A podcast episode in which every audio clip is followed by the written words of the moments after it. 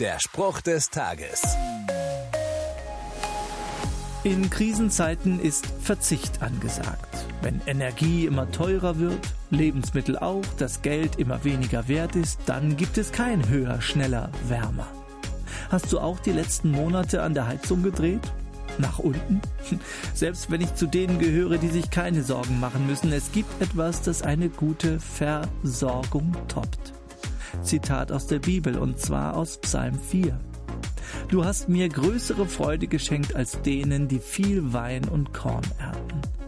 Brot und Wein, Essen und Trinken und Genuss, alles da, alles schön und gut, aber die Freude fehlt? Die kann ich mir nicht kaufen. Aber die will Gott mir schenken, eine Freude, die nicht von dieser Welt ist.